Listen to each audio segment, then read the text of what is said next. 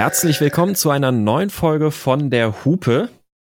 Wir sind in Folge 48 und sprechen heute über Elektromotoren, die Entwicklung von Elektromotoren, wo es da in der nächsten Zeit so hingehen wird, was aktuelle Trends sind, wie sowas funktioniert und, und, und. Und mit mir meine ich wie immer den Clemens. Hallo Clemens. Hallo Sebastian. Und mich. So, und damit herzlich willkommen.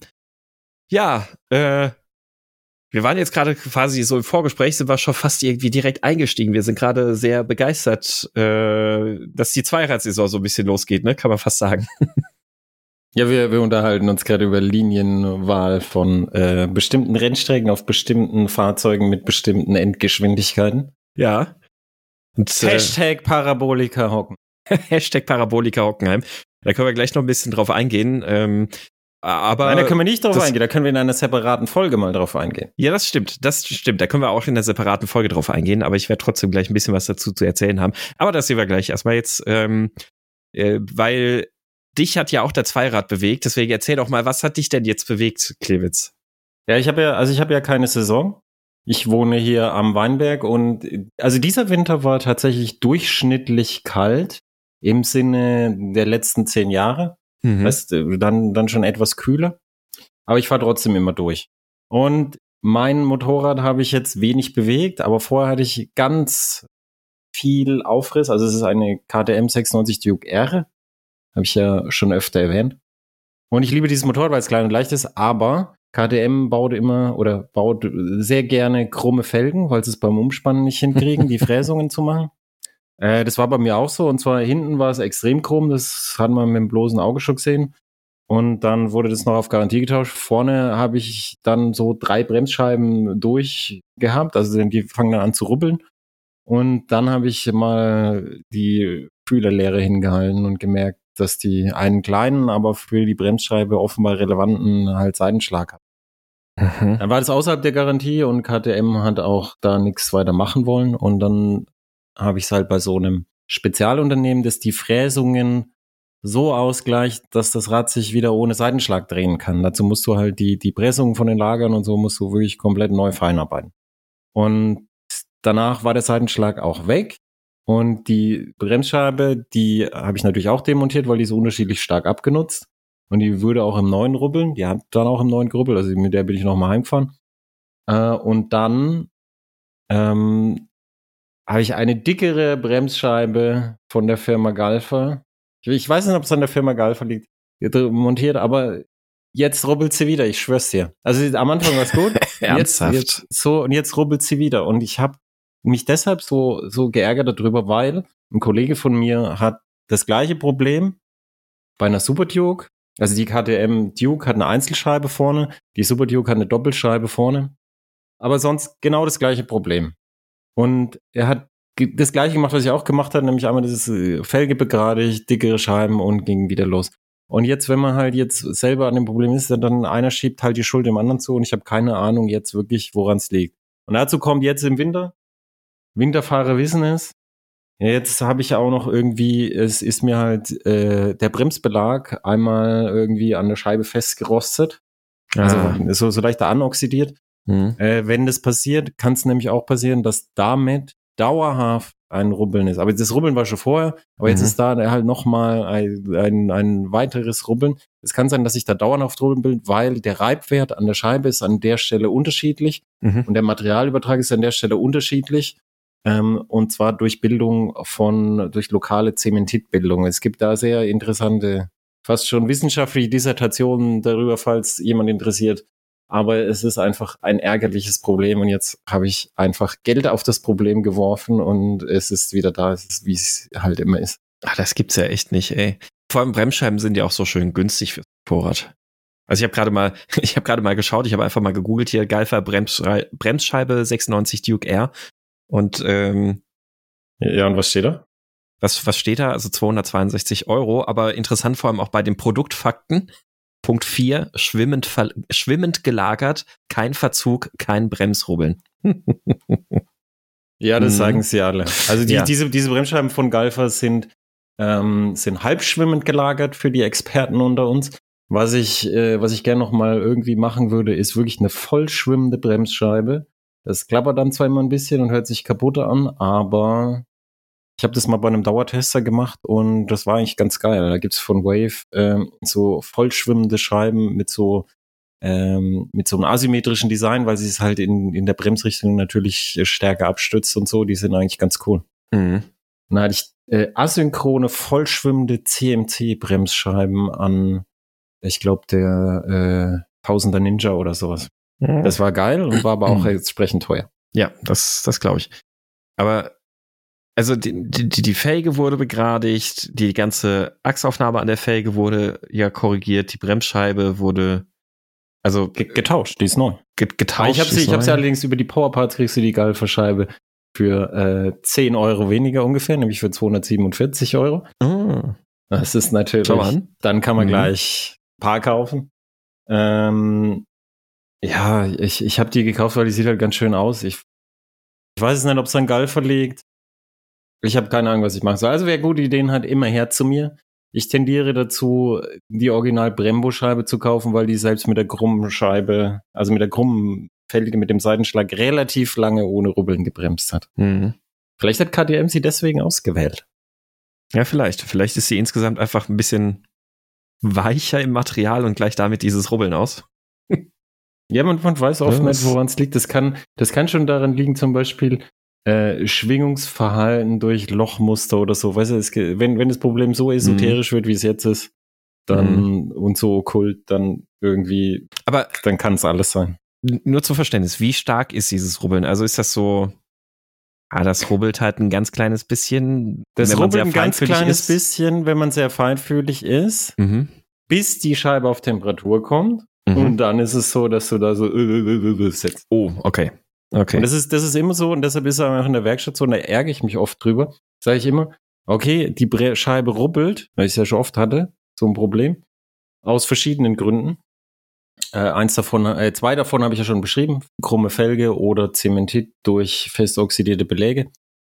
Ähm, und häufig tritt dieses Problem, vor allem wenn es bei Zementit äh, der Teufel begraben liegt, tritt das Problem erst auf, wenn die Scheibe Betriebstemperatur hat. Das heißt, mhm. wenn du mhm. da die Straße runterrollst und da so ein bisschen machst, dann passiert da gar nichts, sondern du musst halt naja. richtig bremsen. Und da, da, da muss man auch kein Künstler sein. Wenn du, wenn du 50, wenn du aus 50 kmh eine Vollbremsung machst, das reicht schon völlig. Da wird die, die Bremsscheibe sofort heiß genug. Aber das musst du halt wenigstens machen. Mhm. Und ich mhm. ärgere mich dann, wenn die Werkstatt irgendwie das nicht macht. Und das ist oft so.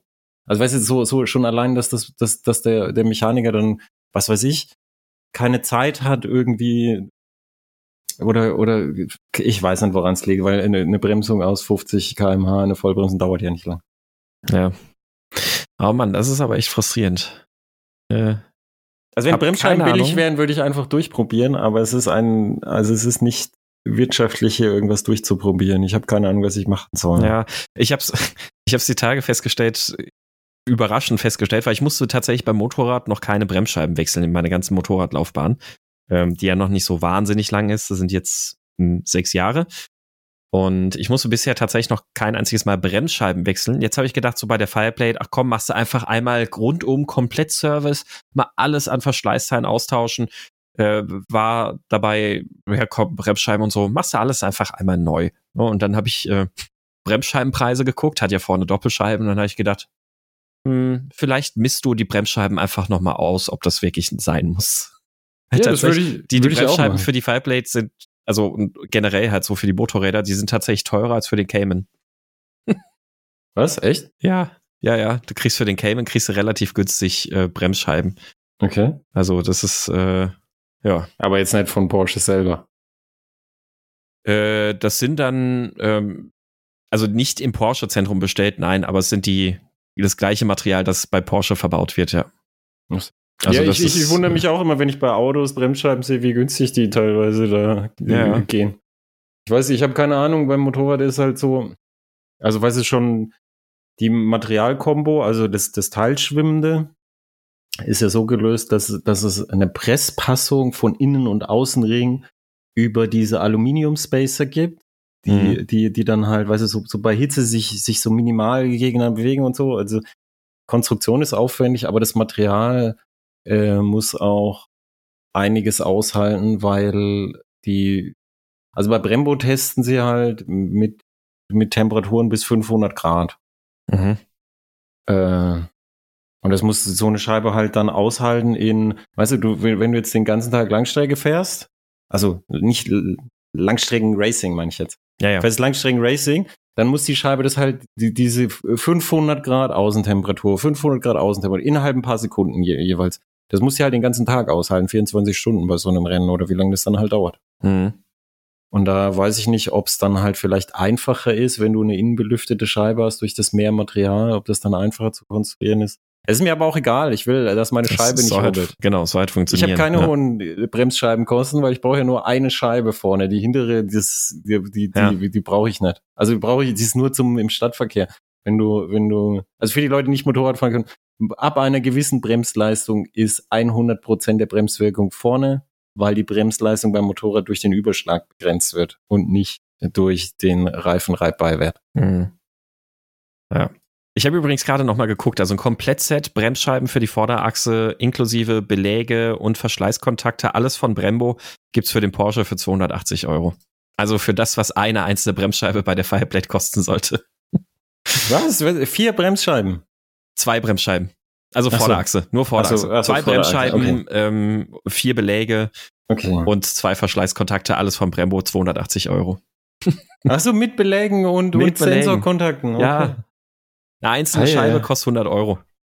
Ja, dann will ich auch eine nehmen. Ja. Vielleicht probiere ich einfach mal so eine Porsche-Scheibe. Dann, dann wird man tatsächlich einfach durchprobieren, aber bei 280 Euro für eine Bremsscheibe ist das dann schon so, äh, Äh, nee, außerdem meine ungefederten Massen. Nee, das geht nicht. das stimmt, ja. Das geht nicht. Das Naja. versaut mir meine ungefederten Massen. Also ja, vielleicht weiß ja einer unserer HörerInnen irgendwas und Ja. hat irgendwelche Tipps vielleicht noch, woran es liegen kann oder hat Erfahrungen mit anderen Bremsscheiben gemacht oder was auch immer. Also ganz, ganz esoterische Tipp kam irgendwie, dass, dass, dass es an nicht freigängigen Kolben liegen kann. Das kann ich praktisch ausschließen, weil Brembo da Experimente mit den Kolben gemacht hat, die in die Hose gegangen sind und dann auf Garantie die Kolben getauscht worden sind. Also Kolbendichtungen und alles ist praktisch nochmal neu gemacht worden und war insgesamt nur sechs Jahre alt. hm. Also das glaube ich jetzt nicht. Hm. Ja, ich bin gespannt. Ich auch. Also wie hier, wenn jemand äh, da gute Tipps hat oder mir einfach eine, eine Bremsscheibe schenkt, die er nicht mehr braucht durch Unfall oder günstig vererbt, dann äh, bin ich natürlich sehr offen. Was hat dich denn bewegt?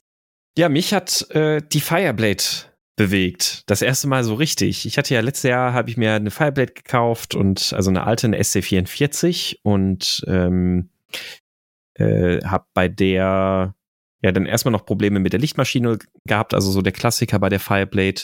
Dann habe ich mich erstmal hingelegt, hatte eine längere Pause. Im Winter bin ich jetzt tatsächlich gar nicht gefahren, weil entweder war ich krank oder das Wetter war scheiße. Also Ich bin ja sonst eigentlich auch eher Winterfahrer, aber irgendwie war ich jetzt diesen Winter oft krank und das Wetter war sehr, Aber du oft hast doch eine sehr regnerisch. Genau, das hätte ich mit der Deauville gemacht. Die braucht aber auch gerade neue Reifen. Ähm, aber ich habe dann das Osterwochenende genutzt am Nürburgring und bin mit der Fireblade endlich das erste Mal auf die Rennstrecke gegangen. Und äh, weil das ist mein Ziel für dieses Jahr. Ich möchte vor allem viel Rennstreckenkilometer sammeln mit dem Motorrad. Und ja, und dann bin ich jetzt dieses Jahr zu Ostern das erste Mal am Nürburgring auf die Grand Prix-Strecke gegangen und habe die Fireblade da mal ähm, artgerecht bewegt, wie es heißt. Und ich bin total verliebt, ich bin total begeistert, ich bin jetzt total angefixt, suche mir die ganze Zeit schon irgendwelche Rennstreckentermine raus und versuche irgendwo noch mehr Rennstreckenzeit zu finden mit dem Motorrad. Das Problem ist, die meisten der größeren Trackdays sind entweder ausgebucht oder passen zeitlich nicht zu meinen Plänen, die ich sonst noch dieses Jahr habe. Ähm, deswegen muss ich ein bisschen gucken. Grand Prix-Strecke ist zum Glück ja jetzt auch relativ häufig dieses Jahr auf, so wie es aussieht, äh, mindestens einmal pro Woche. Und ähm, ja, war toll. Also war, war wirklich toll. Das erste Mal auch mit einem Nicht-ABS-Motorrad auf der Rennstrecke und habe festgestellt, letztlich ist es auf der Rennstrecke eigentlich auch egal, weil genau wie du sagst, der limitierende Faktor ist eher, ähm, wann kommt das Hinterrad so weit hoch, dass du die Bremse lösen solltest.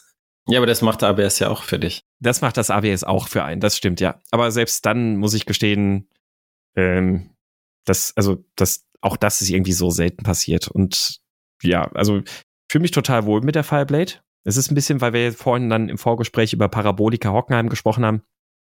Ähm, und äh, ist auf der Grand Prix-Strecke Nürburgring ist ja auch so. Das ist eine elendig lange Gerade und dann hast du eine sehr enge Spitzkehre anschließend am Ende der Geraden, dann, wenn du dann nach rechts abbiegst. Äh, da bremst du halt jetzt mit der Fireblade halt auch so 260, also ein versierter Fahrer sicherlich noch mal mehr Tempo, dann runter auf 60 oder so.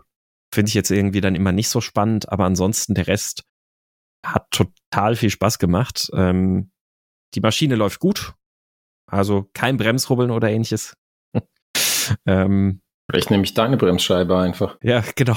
Eine reicht ja. Genau, nimmst die Bremsscheibe und die Felge und dann wird das schon klappen, ne? Ja. Ähm, ja.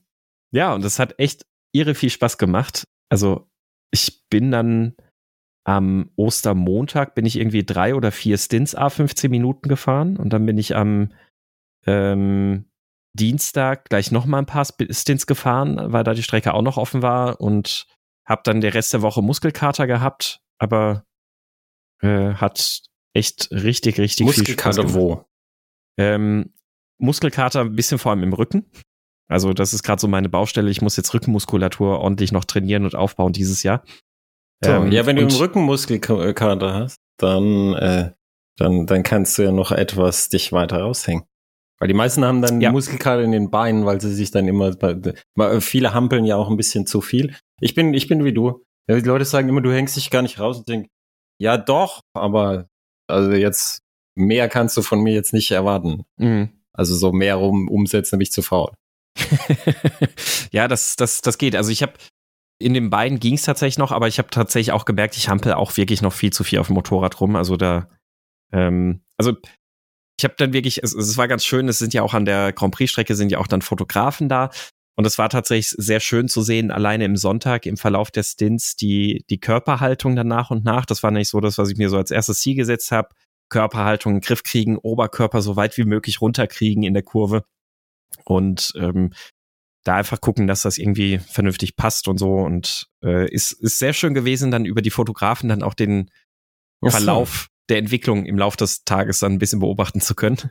Ich habe dir doch das Buch geschenkt, glaube ich, ja. von dem von dem Trainer, von dem von dem Rennfahrer. Der hat ganz viele gute Tipps, zum Beispiel äh, Kraft sparen, bremsen, dass man sich nicht Liegestütz da aufstützt, sondern mhm. so so am Tank aufstützt. Mhm, das geht genau. bei der Fireblade auch super und genau, solche Sachen. Da sind lauter gute Tipps drin. Ja, genau. Das das habe ich auch schon verinnerlicht und also, oder also das äh, berücksichtigt und das versuche ich natürlich jetzt irgendwie dann so nach und nach alles dann auch umzusetzen und dann da reinzubringen. Aber funktioniert, ähm, funktioniert schon ganz gut. Es war auch dann ganz schön. Es waren, je nachdem, also muss dazu sagen, Grand Prix-Strecke, Touristenfahrten fahren Autos und Motorräder gemischt. Erst wenn ausreichend viele Motorräder sind, würden sie eigene Gruppen machen.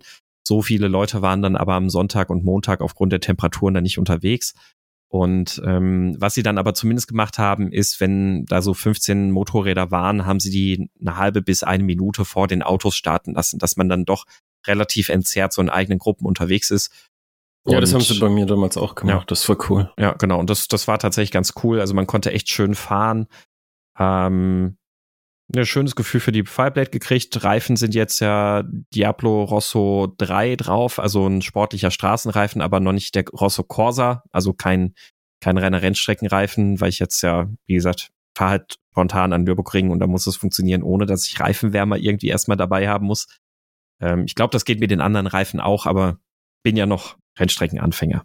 Und ja. Also die, die Nina Prinz ist eine Rennfahrerin, die hat immer Instruktionen beim Mo gemacht. Mhm. Äh, die hat immer gesagt, äh, und ich, ich, ich weiß nicht, ob ich es dir schon mal gesagt habe, ich sage es jetzt nochmal für alle. Ähm, Gerade für den Einstieg lohnt sich es, in Rennstreckenreifen zu investieren, aus dem Grund, weil der Rennstreckenreifen mehr Reserven hat und bei einem Straßensportreifen musst du dann immer halt ein bisschen gucken, ob du gerade den Reifen überfährst. Mhm. Also ich weiß nicht, ob das im Autobereich ähnlich ist. Es tut halt im Autobereich weniger weh. Ja, das, das stimmt, ja. Ich ja. weiß, wenn du, wenn du, wenn du jetzt, es gibt halt auch Sportreifen, wenn es jetzt im Sommer heiß ist, und dann gibst du noch richtig Stoff, dann irgendwann schmiert der Reifen weg. Ja. Und es bei manchen Reifen, also Pilot Power war da zum Beispiel so, vor allem wenn die hohe Silika-Anteile haben, dann kann es auch relativ ruckartig, sage ich mal, gehen. Mhm. Also dass es nicht der Reifen wird, baut allmählich ab, sondern sondern so, du, du hast gerade eben noch Grip gehabt so und, und dann irgendwie plötzlich ist der Grip dann weg. Mhm. Wenn, wenn so ein, so ein gewisser Kipppunkt, möchte ich fast sagen, überschritten wird. Mhm. es ist kein echter Kipppunkt, weil wenn sich's abkühlt, ist es wieder wie vorher, aber du weißt, was ich meine. Ja, ja. Also ein, ein, ein non-linearer Abriss ist das, äh, ja. äh, ist die richtige Beschreibung. Ja, das Entscheidende ist halt, man muss die Reifen auf Temperatur bringen, ne? Weil, wie gesagt, Grand Prix-Strecke, Touristenfahrten, da kannst du jetzt keine Reifenwärmer mitnehmen. Ja, aber das ist, das ist, das, das ist, also ich hatte, ich hatte noch nie so das Problem, also du musst halt ein bisschen Geduld haben. Mhm. Weißt du, dass, dass du halt, wenn du ungeduldig bist, fliegst du auf die Fresse. Mhm. Aber wenn du dir die Zeit gibst und so langsam steigernd in, in, sagen wir mal, zwei Runden den Reifen warm fährst, ist das ja, okay. Also so, so ungefähr. Das habe ich mir vom so vom, vorsichtig vom, bin ich selbst jetzt bei den Reifen mit Sidika-Anteil äh, rangegangen. Also ja, von daher. Ja, genau. So, so kannst du mit den anderen auch machen. Das habe ich mir vom Schrotti abgeguckt. Also Matthias Schröder, der für die äh, für die Motorpresse ganz viel Veranstaltungen gemacht hat und den habe ich irgendwann mal auf der Rennstrecke gesehen und gesagt, was was trödelt der da so jetzt da rum? Und dann habe ich mir so angeguckt und der, der ist so, weißt du, so ganz langsam, aber stetig und kontinuierlich wurde der immer schneller und immer schneller und immer schneller und hat einfach den, den, den, den Reifen so langsam Temperatur aufgebaut. Und dann ist auch sicher, dass, dass, dass die Temperatur dann da ist. Und dann mhm. irgendwann, keine Ahnung, so dritte Runde oder so, hat er dann Gas gegeben. Und dann ja, ist er mir auch weggefahren. okay. Ja. Ja, das, also insofern, ja, mal gucken. Ähm, es ist ja momentan sind die Temperaturen eh noch zum Glück sehr niedrig und ich könnte mir vorstellen, dass ich jetzt die Reifen, die ich drauf habe, dann auch relativ bald vielleicht schon auch wieder abgefahren habe. Ähm, mit Haltbarkeit bei Pirelli habe ich jetzt bisher nicht so die besten Erfahrungen gemacht, auch bei der ähm, Deauville. Ähm, ja, nee, aber es hat sehr viel Spaß gemacht und jetzt weiß ich noch von ein paar Baustellen, die ich an der Fireblade noch habe. Also ich muss unbedingt gucken, dass ich die Fußrasten ein Stückchen nach hinten kriege, einfach weil, ja, ein, 1,89 Meter. ähm, das, das ist so eigentlich noch ein bisschen bisschen was, aber ansonsten ähm, den Lenker muss ich umbauen. Der Vorbesitzer hatte ja so einen Superbike-Lenker dran gemacht und da kommen jetzt wieder Stummel drauf. Also ähm, ja, ich bin sehr, sehr froh. Ich freue mich auf die Saison und was da kommen wird und habe gesehen, es gibt bei der Mo jetzt noch ein schönes Event, dieses Eisenreiten für Sportmotorräder ohne elektronische Assistenzsysteme. Da passe ich mit der Fireblade ja gut hin und äh, ja, da freue ich mich drauf. Sehr schön. Ja, genau, und damit kommen wir mal zum Hauptthema. Wir wollten sprechen über Elektromotoren, also sicherlich einmal auch ein bisschen wie die denn eigentlich funktionieren, weil ich habe das jetzt auch schon ganz oft festgestellt, selbst viele Motorjournalisten äh, haben keine Ahnung, was das eigentlich ist, wenn davon, weiß ich nicht, asynchron und synchron und permanent erregt oder fremd erregt oder sonst was gesprochen wird. Ich glaube, da ist es ganz gut, wenn man da einfach mal die Basics nochmal gerade ziehen können. Und dann aber vor allem auch, wie, wie üblich, so ein bisschen der wirtschaftliche Blick da drauf. Also ähm, was macht Elektromotoren momentan aus und wie sind da so derzeit die Entwicklungen in unter unterschiedliche Richtungen? Also man hört sie halt schlechter, weil, weil man versucht ja im leisen Elektro komplett zu entkoppeln und dann, dann, äh, dann ist für den Endverbraucher so ein bisschen so der Eindruck, ja, es ist egal, was da drin ist. Das ist aber nicht so, sondern es gibt natürlich mhm. ganz viel faszinierende Technik. Äh, und bei wie funktioniert ein Motor habe ich festgestellt, ich habe ich habe auch bei Heise einen Artikel drüber gemacht vor einiger Zeit, in dem es darum geht, wie Elektromotoren funktionieren, die verschiedenen Arten, welche es da gibt, mit dem Blick natürlich auf Elektroautos, welche da üblich sind. Äh, und der hat den Leuten auch sehr gut gefallen und da kamen dann auch so Anmerkungen von Fachleuten. Und dann ist das Interessante, wenn man, wenn man sich vorstellt, wie ein Elektromotor funktioniert, dann gibt es da ganz unterschiedliche Herangehensweisen. Es gibt zum Beispiel die Herangehensweise von Fachleuten und das ist äh, aus Fachsicht sehr verständlich und für den Laien erstmal schwierig zu hintersteigen.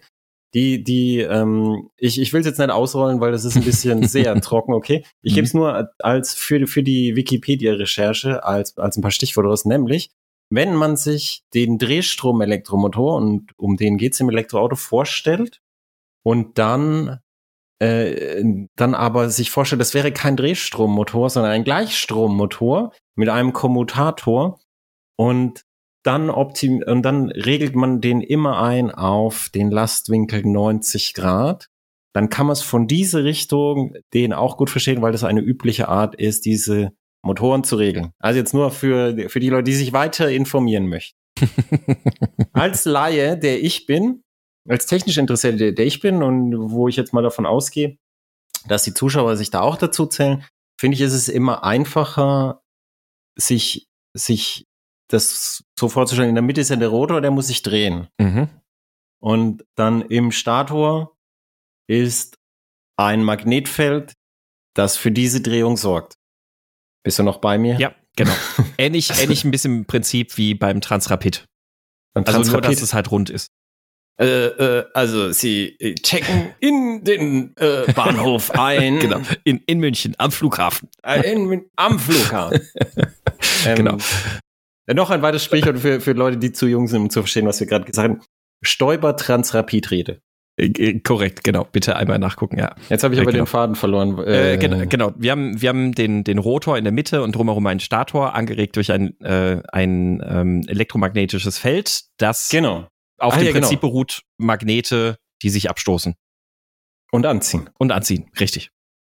Und dann ist es, für- finde ich, für als Laien dann, dann halt besser vorstellbar, wenn man sich halt vorstellt, dieses Magnetfeld dreht sich im Stator, also das, das äh, durch die Beschaltung der Spulen wird, äh, wird ein Magnetfeld erzeugt, das sich quasi dreht und der Rotor folgt diesem Magnetfeld. Und das ist, äh, wenn, wenn das Magnetfeld sich dreht und der Motor mit Lastwinkel mal außen vor, diesem Magnetfeld mit der gleichen Geschwindigkeit folgt, dann ist es ein Synchronmotor, weil beide synchron laufen. Und wenn die, äh, wenn, wenn die, das Drehmoment daraus entsteht, dass das Magnetfeld im Stator und das im Rotor eine Differenz aufweisen und dadurch entsteht das Drehmoment, das ist der Asynchronmotor. Mhm. Jetzt, jetzt zum Asynchronmotor ist, also ich finde, der Synchronmotor ist für einen Line, finde ich, jetzt weiß nicht, wie es dir geht, ist erstmal einfacher zu verstehen. Ich finde eigentlich beides. Also, ja, okay, ja, gut. Ja, ja. Ja. Nee, weil, weil, weil zum Beispiel jetzt, jetzt als Live fragt man sich, also es sind zwei, äh, zwei Magnetfelder und wieso äh, geben die dann Antrieb, wenn die sich unterschiedlich drehen? So. Mhm. Und da ist halt so, also das, der Rotor im asynchronen Motor, das ist meistens ein, ein sogenannter Käfigläufer, das sieht ein bisschen aus wie ein Käfig, der leicht verdreht ist, damit er besser anläuft. Und das Magnetfeld des Stators induziert Strom im Käfig des Rotors. Und dieser induzierte Strom produziert natürlich wiederum ein Magnetfeld und durch die, um es jetzt nicht zu lang werden zu lassen, durch die, ähm, durch die Differenzen von beidem ergibt sich ein Drehmoment auf den Rotor. Wenn, ähm, wenn beim asynchronen Motor die Felder quasi, wenn die synchron wären, also wenn, wenn, wenn die Differenz null ist, dann gibt's auch null Drehmoment. Mhm. Und zwar, und zwar, das, das, man kann sich das so ein bisschen so vorstellen, weil wenn, wenn die, ähm, wenn die Drehzahl da gleich wäre von beiden Magnetfeldern, also wenn es synchron wäre, äh, wie soll dann da äh, dynamisch äh, das Magnetfeld im, im Rotor erzeugt werden, das ja dafür sorgt, dass er sich überhaupt dreht? Mhm. Also ich, ich, ich bemerke gerade, es ist als Text vielleicht weniger schön als, als, vorgetragener Text. Also am besten ist es Videos, am zweitbesten ist Das- es das ein stimmt. Artikel mit Bildern. Zum Beispiel kann man meine äh, nehmen oder auch, ähm, wer hat's noch? Carsten Meyer, ein lieber Kollege von der CT, hat auch letztens einen, einen Artikel über äh, Elektromotoren gemacht. Da ging es nicht um Autos, sondern um generell Elektromotoren und Stellmotoren.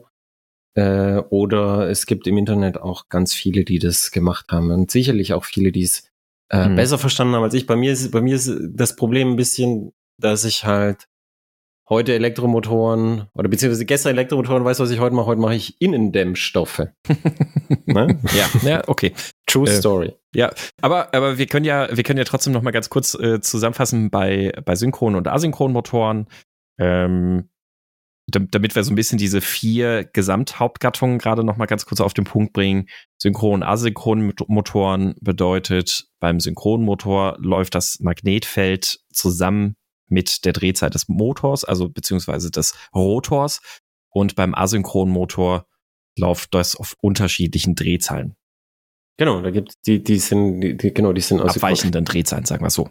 Genau. Und die, die äh, Asynchronmotoren sind, sind, äh, sind selten geworden oder seltener geworden als früher. Ähm, Tesla, das äh, Tesla Model S hatte früher Asynchronmotoren. Mhm. Und zwar mhm. sind die deshalb seltener geworden. Die sind super robust und, und auch überlastrobust und günstig herzustellen, aber weniger effizient als Synchronmotoren. Mhm. Also zumindest jetzt wie, ne, wenn, wenn jemand da gute Ideen anbringt, da sind viele Leute, die sich gerade mit guten Ideen in Stellung bringen, dann wird sich das vielleicht auch noch mal ändern. Man findet ihn allerdings häufiger zum Beispiel im, äh, im Volkswagen-Baukasten an der Vorderachse, weil wenn du einen Asynchronmotor stromlos schaltest, dann, äh, dann kann der einfach da mitlaufen. Und das geht halt bei einem äh, Synchronmotor mit einem Permanentmagneten geht es halt nicht. Mhm. Weil der Permanentmagnet natürlich dann beständig Ströme induziert. Und wenn du dann an der Vorderachse und an der Hinterachse so, so ein Permanentmagnet-Synchronmotor äh, hast, dann musst du da die, die, die beiden die ganze Zeit so regeln. Und einfacher ist es natürlich, wenn du an der Vorderachse, wo du ja nur ab und zu da den zusätzlichen Schub brauchst, wenn du was hast, was, was einfach so mitläuft, wo du nicht dran denken musst, keine Steuerung machen musst, und, äh, und wo du dann, wenn es zusätzlich ist, dann gibst du halt da Strom drauf und dann hilft der mit. Und dann, weil der ja nicht permanent äh, mithilft, ist der Effizienzverlust dann eben im Insgesamten halt gering. Mhm. Genau. Da, da sind wir jetzt auch bei den zweiten, zweiten wichtigen Begriffen, die man über Elektromotoren wissen muss. Permanent, er, permanent erregt und fremd erregt. Ja. Ne, weil wir das vielleicht auch noch mal einmal ausführen. Permanent Perma erregt sind klassisch ja, Magnete, ne? Genau, Erregung, Erregung heißt einfach, äh, heißt, heißt einfach ein Magnetfeld, weil das ja Strom induziert und, äh, und dem anderen Magnetfeld folgt. Permanent äh, erregt sind Dauermagnete und zwar sehr starke Dauermagnete mhm. aus Neodym-Bohr-Eisen. Und die sind zum Beispiel jetzt, das sind auch die, die in der Formel E zum Einsatz kommen. Also wenn man hocheffiziente Motoren baut, dann sind es meistens die. Aber äh, du hast halt eine erhebliche Abhängigkeit von China, aus der 95 Prozent dieser Magnete kommen. Und äh, China hatten wir jetzt als Thema. Die sind sehr, also die wissen, was sie wollen und die werden auf deutsche Autohersteller da keine große Rücksicht nehmen. Mhm. Das mal, mal so Richtig, formuliert. Ja. Die wissen, was sie wollen und sie wissen, was sie haben. Genau, sie wissen, was sie wollen, die wissen, was sie haben und da musst, musst du dann halt anmelden, wenn du was willst oder, mhm. oder der halt außenrum äh, da, da tänzeln. Und der, der fremderregte äh, Synchronmotor ist dann einer, der als Rotor einen Elektromagneten hat. Und das ist äh, meistens bei im Autobereich ist es so ausgeführt, meistens, dass äh, das über Schleifringe eine, äh, eine Spannung in den Rotor gebracht wird es gibt, konstruktiv gibt es auch Elektromotoren, wo das induktiv passiert, aber wenn du das induktiv machen willst, äh, wird es ganz schön teuer, weil dann brauchst du im Rotor nochmal Spannungswandlung. Weil, also ne, ne, ein Strom wird ja induziert durch ein wechselndes Magnetfeld. Das heißt, was da ankommt, ist auch nur ein Wechselstrom. Und wenn du jetzt da dann dein gleichförmiges Magnetfeld dann draus machen willst, dann ähm, musst du dir was Schlaues einfallen lassen. Entweder musst du im Rotor die Spannung wandeln, die Spannung wandeln, oder du musst, äh, du, du musst die magnetische Beaufschlagung so machen, dass sie, weiß ich, dass die Spannung, die im Rotor entsteht, dann entsprechend genau zu dem passen, du was du gerade machen willst. Also es ist alles nicht so ganz einfach und das bei Drehzahlen bis, bis äh, deutlich in den fünfstelligen Bereich. Also die Elektromotoren mit den Einganggetrieben, die drehen ja so hoch. Also die, die drehen ja zwischen 15 und 20.000 Umdrehungen bei, bei Höchstdrehzahlen. Und da ist es nicht ganz einfach. Und deshalb sind es meistens mit so Schleifern. Da sind einfach so, so Schleifer dran und die geben, äh, die geben dann Strom drauf. Und der Vorteil dieser Dinge ist, dass du die Spannung dann steuern kannst. Also du, du hast dann eine zusätzliche Regelgröße. Der Permanentmagnet, das, der, der, die magnetische Flussstärke ist dann gegeben durch deinen Magneten. Und dann kannst du natürlich so wie in der Formel E Magneten bauen, aber machst du auf der Straße halt nicht, weil wenn, wenn jetzt zum Beispiel das Auto knallt was, der Umrichter ist kaputt und das Auto rollt aus, dann wären da ja enorme Ströme sowieso schon induziert und du musst halt zumindest mal ohne Rand zum Stehen kommen. Das wäre ganz gut für so ein Sicherheitsgedanke. Und, ähm, und dann ist es so, dass du, wenn du das aber steuern kannst, weil es ein Elektromagnet ist, dann kannst du höhere magnetische Flussdichten erreichen, als üblicherweise in den Permanentmagneten drin sind. Und das wiederum führt dazu, dass du mit einem fremderregten Motor, obwohl du durch die Fremderregung alles ein bisschen effizient verlierst, auf der Autobahn bei hohen Drehzahlen und so und bei guter Regelung äh, tatsächlich Effizienz nicht nur nicht verlieren kannst, sondern sogar gewinnen kannst. Und damit äh, wirbt zum Beispiel BMW in ihrer fünften Motorengeneration und damit wirbt auch äh, Vitesco, die auch sowas bauen. Das ist, das ist ein ganz interessanter Aspekt, den wusste ich vorher auch noch nicht. Weil vorher ging es hauptsächlich darum, dass man halt sich von Neodym da ein bisschen unabhängiger macht und auch, äh, auch günstiger baut, weil das Zeug ist nicht billig. Aber ist dann wieder mit solchen Schleifern auch ein Verschleißteil? Das ist es, aber äh, BM, bei BMW haben sie gesagt, also mit BMW habe ich extra nochmal gesprochen mit ihren Motoren, weil, weil die halt äh, zusammen, die, die sind mit der BMW eigenen E-Achse, das ist so, so ein sehr hoch integriertes Teil, mhm. sind die, ähm, sind die so, so ein sehr zentraler Baustein von deren Plattform. Und BMW war es wichtig, dass die Schleifer Lebenszeitbauteile sind. Und übrigens auch der, der Rotor ist innen gekühlt mit dem Getriebeöl. Und das Getriebeöl, die Innenkühlung und die Schleifringe sind alles Lebenszeitbauteile. Das heißt, ähm, das heißt, die müssen halt 200.000 Kilometer halten. Und dann, dann ist halt so, weißt du, jetzt dann, dann beim Oldie-Gebrauchtmarkt, wenn du dich an Getriebe erinnerst, gibt es ja auch viele Getriebe, die Lebenszeitbauteile sind und dann jetzt bei ganz alten Autos oder bei ganz hohen Laufleistungen, dann, dann werden sie halt mal doch irgendwie komplett demontiert und wird doch was gemacht, weil sich halt dann lohnt, wenn man dann noch mal, was weiß ich, 50.000 oder, oder mehr Kilometer rauskriegt. Hm. Und beim permanent erregten Synchronmotor, wie wird der gesteuert? Durch Pulsweitenmodulation. ja, ich muss jetzt ein bisschen auf, auf Stichwort eingehen. Nein. Ja. Ähm, der, das eins, eins der wichtigsten Teile im, im Auto, beim E-Antrieb, ist tatsächlich der, der Umrichter.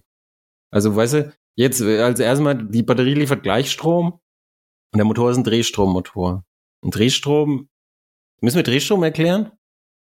Ähm, bin das ist eine gute Frage. Sicher. Wir, wir, mit, wir, mit, wir, wir, wir bieten sehr unterschiedliche Niveaus an, von du bist ja, du bist ja ein bisschen doof, bis zu äh, such dir selber in Wikipedia. Ist mir jetzt ein bisschen aufgefallen, ist aber jetzt so. Ist, ist jetzt so. Ich glaube, das bleibt jetzt gerade bei dem Thema nicht aus. Wir, also, wir können ja schlecht voraussetzen, was ihr alles schon darüber wisst. Also Drehstrom ist, ist ein, ein Wechselstrom auf drei Phasen und die, ähm, die, die Phasen sind um jeweils 120 Grad phasenversetzt zueinander. Die, die, das, das, auch das erklärt sich am schönsten an einem Bild. Drehstrom ist deshalb so verbreitet als Motor und als Generator, weil, weil halt das die typische Bauweise ist, wie man halt auch einen, einen Generator baut. Ähm, also da muss man sowieso mal von dem Gleichstrom zu einem Wechselstrom kommen. Aber wenn das Magnetfeld sich in den, in dem Stator, der Stator ist dann so, der, der besteht dann so aus vielfachen, also aus so Spulensätzen in vielfachen von drei, von den drei Phasen des Drehstroms. Und wenn sich der Rotor halt in unterschiedlichen Geschwindigkeiten drehen soll, dann muss man halt irgendwie dafür sorgen, dass man ein, äh, dass man einen Wechselstrom in, in unterschiedlichen Frequenzen und Stärken da liefert. Und das macht alles der Umrichter. Zusätzlich dazu, dass er die ganze Sicherheit zu, was ich auch gerade gesagt habe, äh, zum Beispiel im, im Notfall diese hohen, hohen induzierten Ströme und solche Sachen, mhm. das ist dann noch Sicherheitstechnik verbaut. Ähm, und wie das üblicherweise gemacht wird, ist tatsächlich äh, äh, Pulsweitenmodulation. Pulsweitenmodulation ist, ist das, äh, was schon der erste ICE gemacht hat, nämlich ähm, der Motor kann nur Vollgas und Null.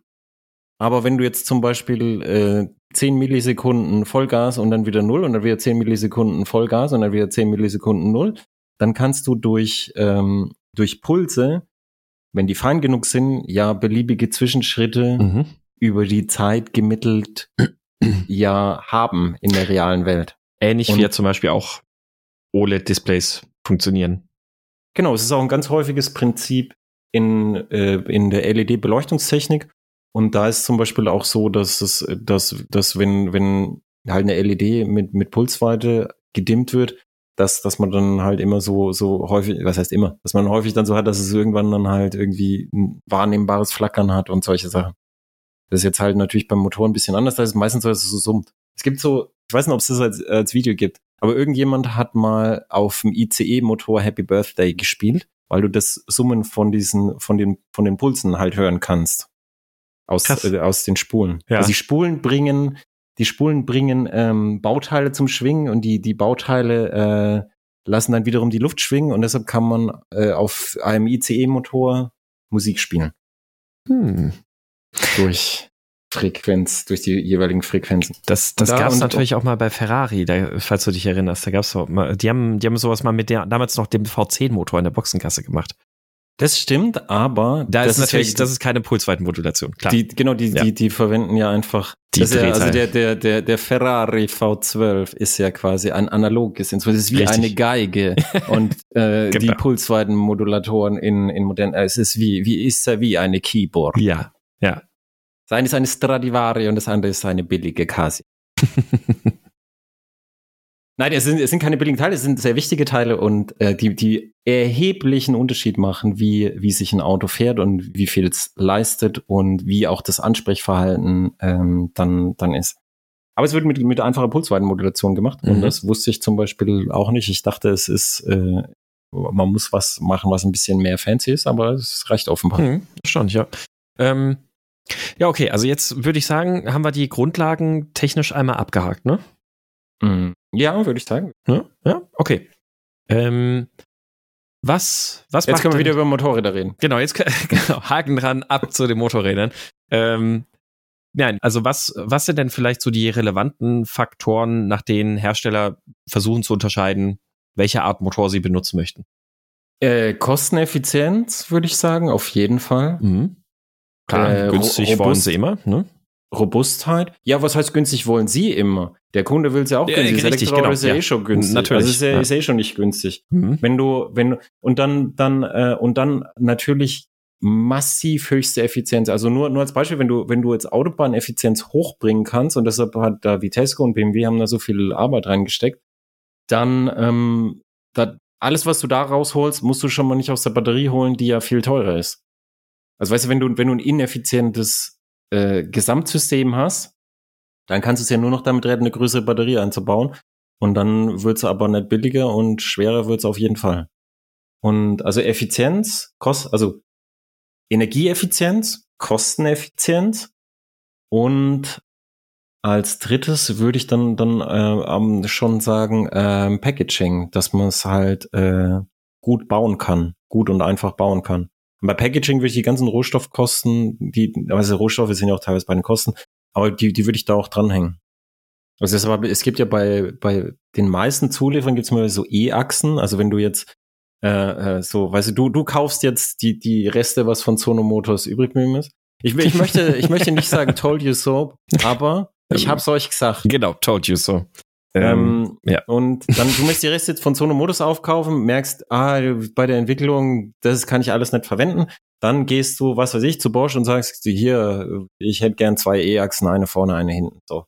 Und dann gehst du, bleibst du gleich bei Bosch und sagst, und, und außerdem hätte ich gern äh, noch äh, Antriebssteuerung und äh, irgendwie, keine Ahnung, ob äh, dir dann Bosch auch noch eine Batteriesteuerung baut, wahrscheinlich schon. Und bei diesem Packaging ist es ist dann halt so, dass, dass du dann natürlich erhebliche äh, äh, Integrationskosten sparen kannst, wenn es schon hoch integriert ist, bei bestimmten Stückzahlen dann natürlich immer. Mhm.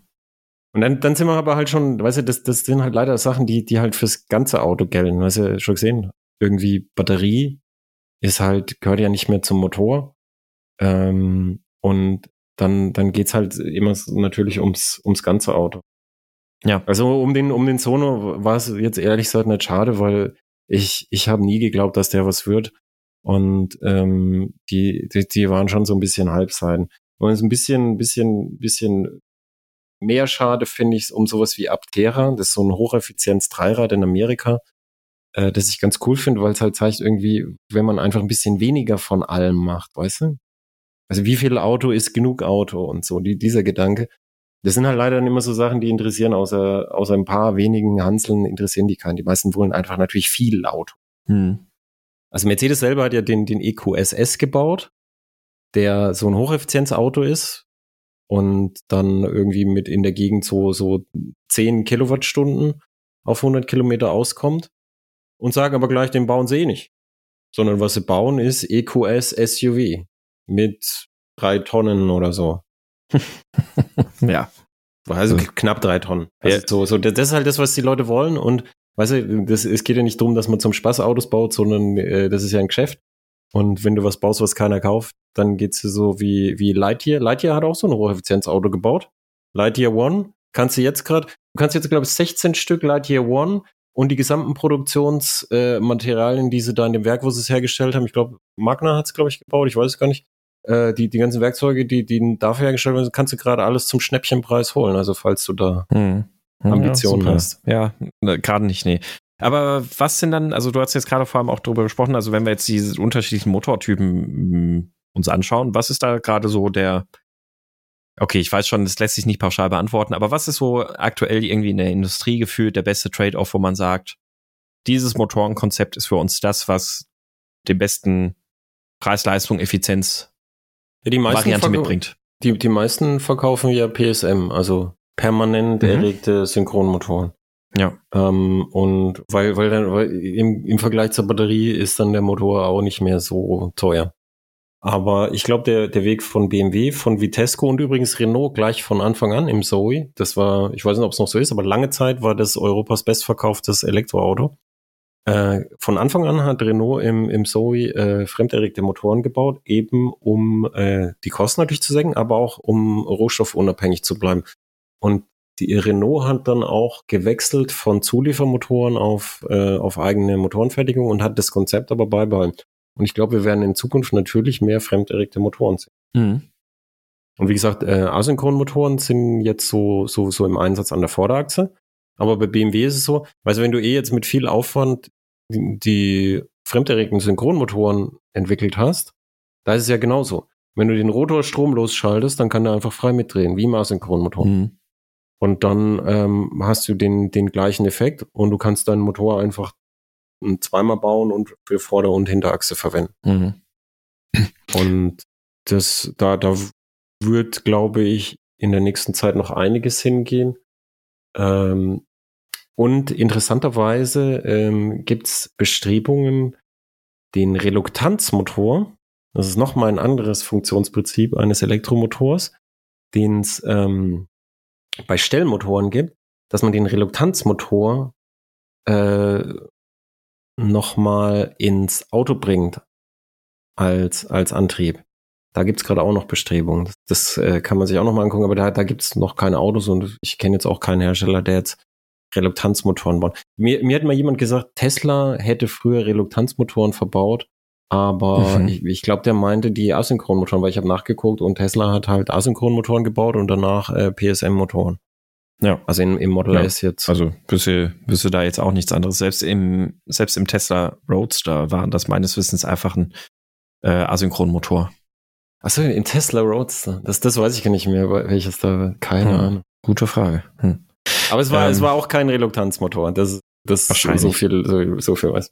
Aber das heißt also auch einer der Hauptmotivatoren, warum, warum die Industrie sagt, wir möchten gerne zu ähm, fremderregten Motoren zu gehen, ist tatsächlich einfach das Thema Rohstoffe. Oder Rohstoffe und, ja. und wenn du, weißt, wenn du, wenn du auf der Autobahn, wo es drauf ankommt, halt eine bessere Effizienz holen kannst, mhm. ähm, und im, im Stadtbereich die, die Effizienzverluste nicht so hoch sind letztendlich, ähm, dann kommst du ja irgendwann dabei raus, dass es, dass es vielleicht insgesamt die technisch bessere Lösung ist. Hm. Ja. Wenn, also weißt du, alles in allem, inklusive Einkauf, Rohstoffe, Weltwirtschaft und alles. Ja, das, das stimmt. Also interessant könnte ja sein, Tesla hatte ja beim Investorentag, ähm, also wir, wir wissen alle, was von Ankündigungen bei Tesla zu halten ist.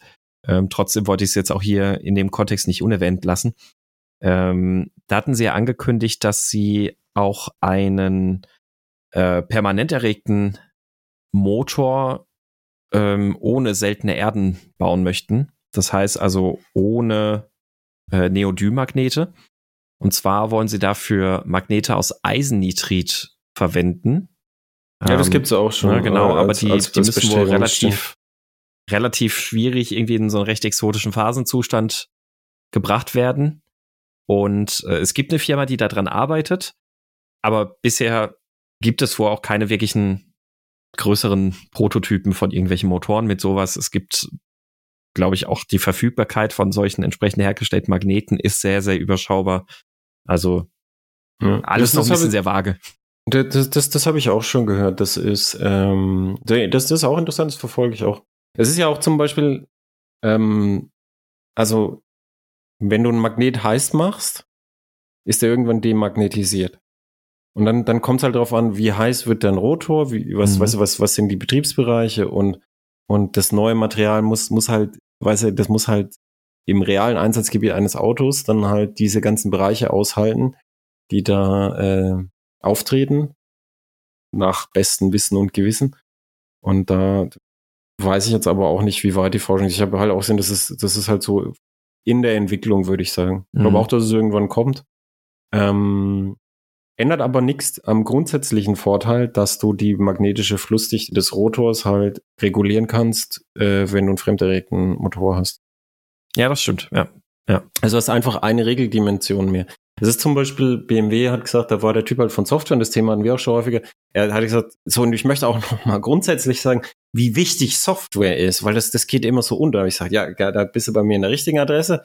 Ich, äh, ich habe sehr viel Respekt für Software, ich gebe sehr viel Geld für Software aus und ich habe früher auch Software entwickelt und, ähm, und habe einen entsprechenden Absatz auch reingeschrieben, weil du, du kannst zum Beispiel, es gibt eine Firma, die bietet keine Hardware an, die bietet dir an für Entwicklungsprojekte, du baust jetzt ein Auto ähm, und dann bietet die dir an reine Software, die dir das Kennfeld des, äh, des, des Motors, also das, das, das Kennfeld des Umrichters auf deinen jeweiligen Motor so optimiert, dass allein dadurch schon ein paar Prozente mehr Effizienz rausfallen. Nur, nur rein in Software. Und die Software hat halt natürlich einmal die, die, die, die Kosten, die, die, die halt machen. Also die, die Software, die sie haben, die, die ist schon entwickelt, aber das Neue in ihren Kennfällen, das muss halt einmal gemacht werden, diese Dienstleistung.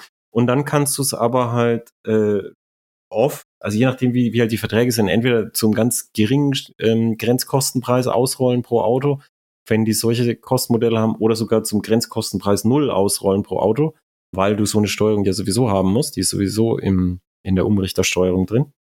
Äh, und da, da gibt es auch noch ganz, ganz viel zu holen. Also so, so in, in, in Software und Steuersoftware, vor allem wenn die dann den, den Menschen mit einbezieht. Also jetzt gute deutsche Autos, zum Beispiel jetzt bei BMW und Mercedes, die, ähm, die natschen dich so. Also um, um noch mehr Anglizismen hier zu verwenden. Also jetzt, du fährst jetzt auf eine Ortschaft zu mit einem Elektroauto und dann stummt der Mercedes mit dem Pedal so ein bisschen gegen deinen Fuß, um, um dir zu sagen, äh, steht auch noch mal im Display dann, äh, jetzt kannst du eigentlich den Fuß vom Gas nehmen.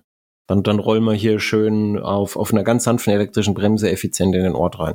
So. Und da ist, da kann man wirklich, weißt du, in solchen Zusammenspielen, wenn man gute Kennfeldsteuerung und dann irgendwie gute äh, quasi Fahrersteuerung, nenne ich sie mal, äh, integrieren kann. Also dass, dass das System kooperativ mit dem Fahrer ist. Also weißt du, wenn der Fahrer es ablehnt, dann hast du gar keinen Gewinn, da hast du oft negative Gewinne.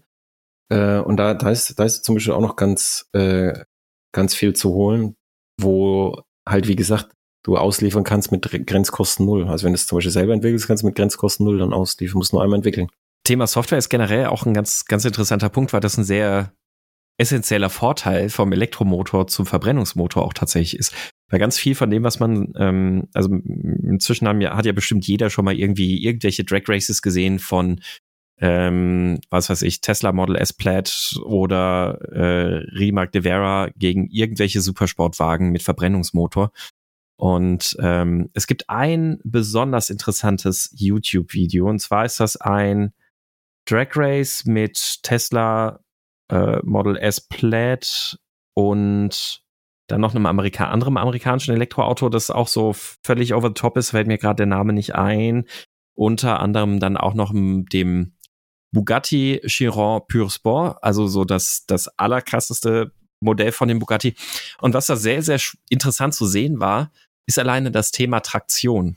Also jetzt hast du natürlich baulich beim Elektroauto aufgrund der Verteilung der Akkus etc. sowieso schon ganz gute Grundlage für Traktion. Aber ein ganz, ganz essentieller Vorteil, und das haben ja auch in Entwickler dann auch schon gesagt, ist die extrem feinfühlige Dosierbarkeit und Steuerbarkeit der Elektromotoren. Du kannst, ja. du kannst so fein radsensitiv sozusagen wirklich die Traktion regeln. Also natürlich nicht radsensitiv, wenn du nur einen Motor pro Achse hast. Aber alleine auf der einen Achse kannst du so fein das Drehmoment auf exakt den Punkt runterregeln, was tatsächlich an Traktion da ist, was an Grip da ist, kannst sofort wieder hochregeln und du bist viel, viel, viel schneller. Ich glaube, das hatte mir ein Entwickler gesagt, du hast zwischen 5 bis 600 Regelzyklen ohne weiteres pro Sekunde. Das heißt, hängt ja auch dann wieder von der Pulsweitenmodulation dann ab, wie, wie hoch die äh, läuft, auf welcher Frequenz die läuft.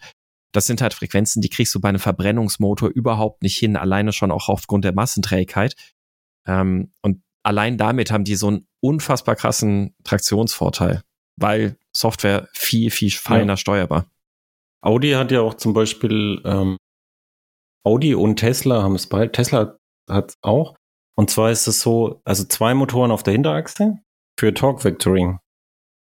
Mhm. Und dieses Torque Vectoring ist, äh, bei Tesla weiß ich es nicht, aber bei Audi weiß ich es, ähm, ist auch auf der Generatorseite so. Das heißt, du gehst vom Gas elektrische Bremse ist an oder du gehst aufs Bremspedal und es ist noch, sind noch nicht die Scheiben, es ist immer noch die elektrische Bremse, aber höher.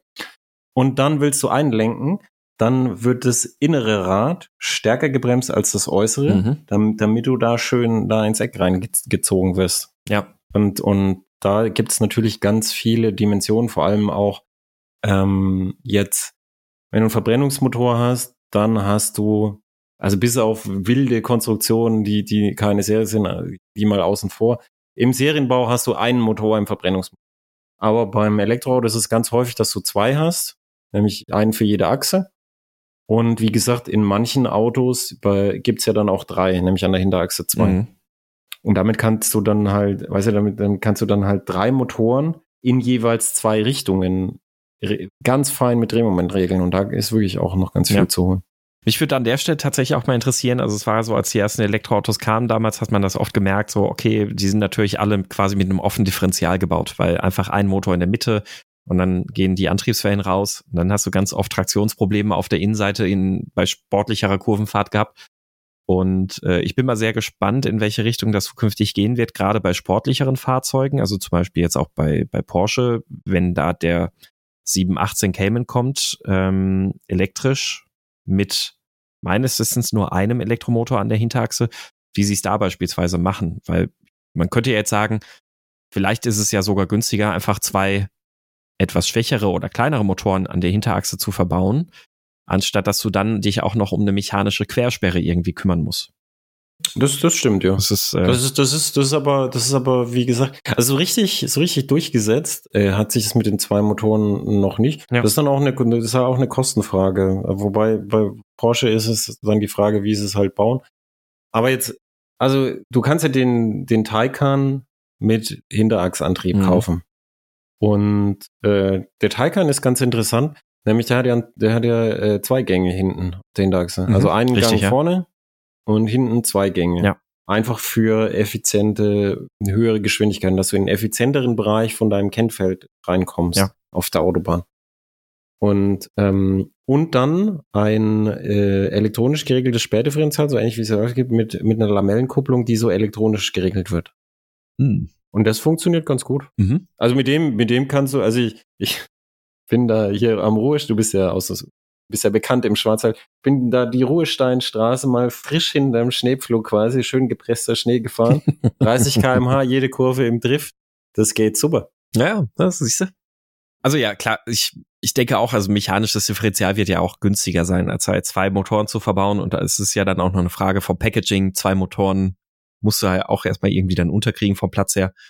Ähm, lassen sich ja schon kompakt bauen, aber ja, in der Regel ist es wahrscheinlich tatsächlich einfacher, ein Motor zu bauen mit einem integrierten Sperrdifferential irgendwo direkt Du weißt, wie es sein wird bei Porsche. Es wird dann irgendeine eine Version geben mit, äh, mit zwei Motoren oder mit drei Motoren und, äh, und dann werden sie die für den doppelten Preis verkaufen und trotzdem nicht genügend produzieren und alle werden sie aus den Händen reißen und das Doppelte bezahlen wollen und so. Du, du weißt, wie es läuft bei Porsche, ja. nämlich gut. Ja. Nämlich sehr gut. Äh, ja. ja. Als ich beim Porsche GT3 RS war, haben sie gesagt, in Großbritannien gibt es nicht so, dass die, das, also Porsche hat die Großbritannien-Händler nicht so im Griff und die verkaufen das da zu, zu Preisen, wo du bei uns äh, mit den Ohren schlaggerst, das Ding. Und die Leute reißen sie ihn trotzdem aus der Hand. Mhm. Ja, es, es, gibt, es gibt einfach Autos, die, die, hier G-Klasse war früher ein Auto, was halt so die Bundeswehr und Förster gefahren hat. Kauf jetzt mal eine G-Klasse, versuch's einfach. Ich habe letztens so ein Sondermodell von der G-Klasse, da, da durftest du an einer Verlosung teilnehmen und weißt, was dein Gewinn war? Dein Gewinn war, dass du für eine halbe Million das kaufen durftest. Das war der Hauptgewinn. Und alle, die eingeladen sind, waren da und alle haben ihr Los und jeder wollte gewinnen. Mhm. Um für, für, für, bitte lass mich die halbe Million aus. Mhm. Also es mhm. gibt einfach Autos, da ist es scheißegal. Und da werden wir sicher auch irgendwann sehen, dass, dass jedes Rad einen Motor hat. Man mhm. gab's ja, gab's ja schon, hat nicht Rimac mal sowas gebaut? Wo jede, jedes Rad einen eigenen Motor hatte? Ich weiß es gar nicht genau. Mhm. Aber jetzt zum Beispiel Lona Porsche hatten wir ja auch schon. Ja. Vor 100 Jahren. Der hatte, der hatte auf jeden Fall an jedem Rad einen Motor. Das stimmt, das stimmt. Ja, das waren Radnahmotoren. Genau. Das ja dann aber du kannst, aber du kannst ja auch einfach nach innen setzen für, für, weißt du, deine ungefederten Massen ja, und so. Genau, richtig, ja. Ja, also das, das soweit mein Überblick zum Thema Elektromotoren. Gibt es noch irgendwas Wichtiges, das wir erwähnen sollten, auch was den Ausblick in die Zukunft oder ähnliches angeht? Also wir haben ja schon ein bisschen auch drüber gesprochen, Entwicklung ähm, mit Blick auf Rohstoffe, dass der Trend zum fremderregten Motor geht. Ja, wie gesagt, ähm, zu, zu beobachten für Leute, die es interessiert, wären halt neue Materialien oder Metamaterialien für Permanentmagnete, weil das eine sehr verbreitete Bauform ist und dann eben ähm, gucken halt, wie die Leute halt jetzt so an den Start kommen mit Reluktanzmotoren, was, was da als nächstes passiert. Letztlich ist es aber so, weil man das Arbeiten des Motors nicht merkt, wird es für den Endkunden nicht so sein, ich will dieses Auto, weil da ist der geile, fremderregte Motor drin. Und, sondern das, das wird halt, das geht im Gesamtpackaging einfach unter. Und dann, dann wird es halt sein, dieses Auto fährt geil, das will ich haben. Aber es wird, es wird nicht, es wird nicht sein, dass, dass, dass Leute dann sagen, ich will unbedingt einen Achtzylinder oder so. Die, das wird es nicht geben, das glaube ich nicht. Mhm. Ja, ich vermute auch nicht. Aber es ist interessant alleine zu sehen, finde ich, was auch noch an, also gab ja immer mal wieder so dieses Argument so von wegen, ja, Elektromotoren sind ja auch schon ausentwickelt. Ich glaube nicht, weil ich glaube, man sieht ja auch jetzt gerade in den letzten ähm, Jahren, dass allein durch die Elektromobilität da auch wieder viele Entwicklungssprünge passiert sind. Und ich glaube auch, da werden noch viele kommen. Ja, alleine, wie du auch sagst, gerade auch bei der Softwareansteuerung ähm, gibt es viele, ja. viele Optimierungspotenzial. Wir sehen es jetzt bei den Materialien, die verwendet werden. Also ich glaube, da steht ja. uns noch eine spannende Zeit bevor. Ja, das ist glaube ich auch, weil, weil die Elektromotoren kamen ja also die, die Fortschritte aus Elektromotoren vor jetzt irgendwie dann in Autos, dass das so ein großes Feld wurde, die kamen halt alle aus der Industrie. Ja. Und in der Industrie ist halt ganz üblich, dass du entweder eine, eine fixe Drehzahl hast oder einen ganz geringen Drehzahlbereich. Und da kam übrigens die ganze Effizienzentwicklung auch her, weil die Industrie, die, diese Hocheffizienz, ich habe ich hab eine Pumpe im, im Keller an der neuen Heizung, die braucht maximal 20, die braucht zwischen 3 und 20 Watt, maximal 20 Watt, um das ganze Haus mit Heizwasser zu versorgen von 206 Quadratmetern. also das ist schon sehr effizient. Mhm. Und da kam das her, aber dann, dann im Autobereich ist ja anders. Also du hast dann plötzlich, also die meine Pumpe im Keller läuft nicht 17.000 Umdrehungen. nicht? Weißt du so? nicht ganz, nicht ganz. Und ja, dann hätte ich schon lange mit dem Hammer erschlagen, wenn die, wenn die, die, die 17.000 laufen würde und da piepen würde. Äh, und da, da kommt dann halt, weißt du, so, so in, im Anpassungsbereich und Optimierungsbereich für den Einsatzzweck, glaube ich auch, dass da noch ganz viel kommt. Und ähm, dann natürlich auch im, im Zusammenhang mit dem Umrichter und, und der Batterie, was, was man da noch halt schlau machen kann. Hm. Ja. Da gibt's glaube ich, wirklich noch viel. Ja, ich bin, also, oder was heißt ich, also ich glaube, wie gesagt, wir können auf jeden Fall gespannt sein. Ich glaube, da wird wirklich noch viel Interessantes passieren. Ja, richtig. Galliumnitrit. Ja. Ich werfe einfach mal jetzt Buzzwords rein. Sehr schön. Zum Abschluss, da, dass Leute weiter äh, lesen können, weil ich habe ich hab, äh, ich hab wenig erklärt. Es tut mir leid, aber wir mussten einfach viel über Motorräder reden. Ja, und das ist, glaube ich, auch einfach sehr viel äh, Komplexes zu erklären. Ich fand das aber, glaube ich, ganz gut, dass wir jetzt einfach mal so diesen Überblick gegeben haben und ein bisschen auch den Leuten was mitgegeben haben, wo sie selber auch nochmal nachgucken können. Und ich würde auf jeden Fall auch in den Show Notes deinen Artikel bei Heise Autos verlinken. Und darüber hinaus würde ich dann aber auch vor allem mal sagen, ähm, schickt uns doch mal eure konkreten Fragen. Also vielleicht habt ihr auch ganz konkrete Fragen zum Thema Elektromotoren, wo da was von abhängt, welche Motoren für welche Zwecke noch besonders geeignet sind oder was weiß ich, was ihr da für Fragen habt. Und dann können wir ja damit auch gerne noch mal ein bisschen mehr in die Tiefe gehen. Oh, jetzt hast du was versprochen, okay. ja, wir schauen mal, wir schauen mal.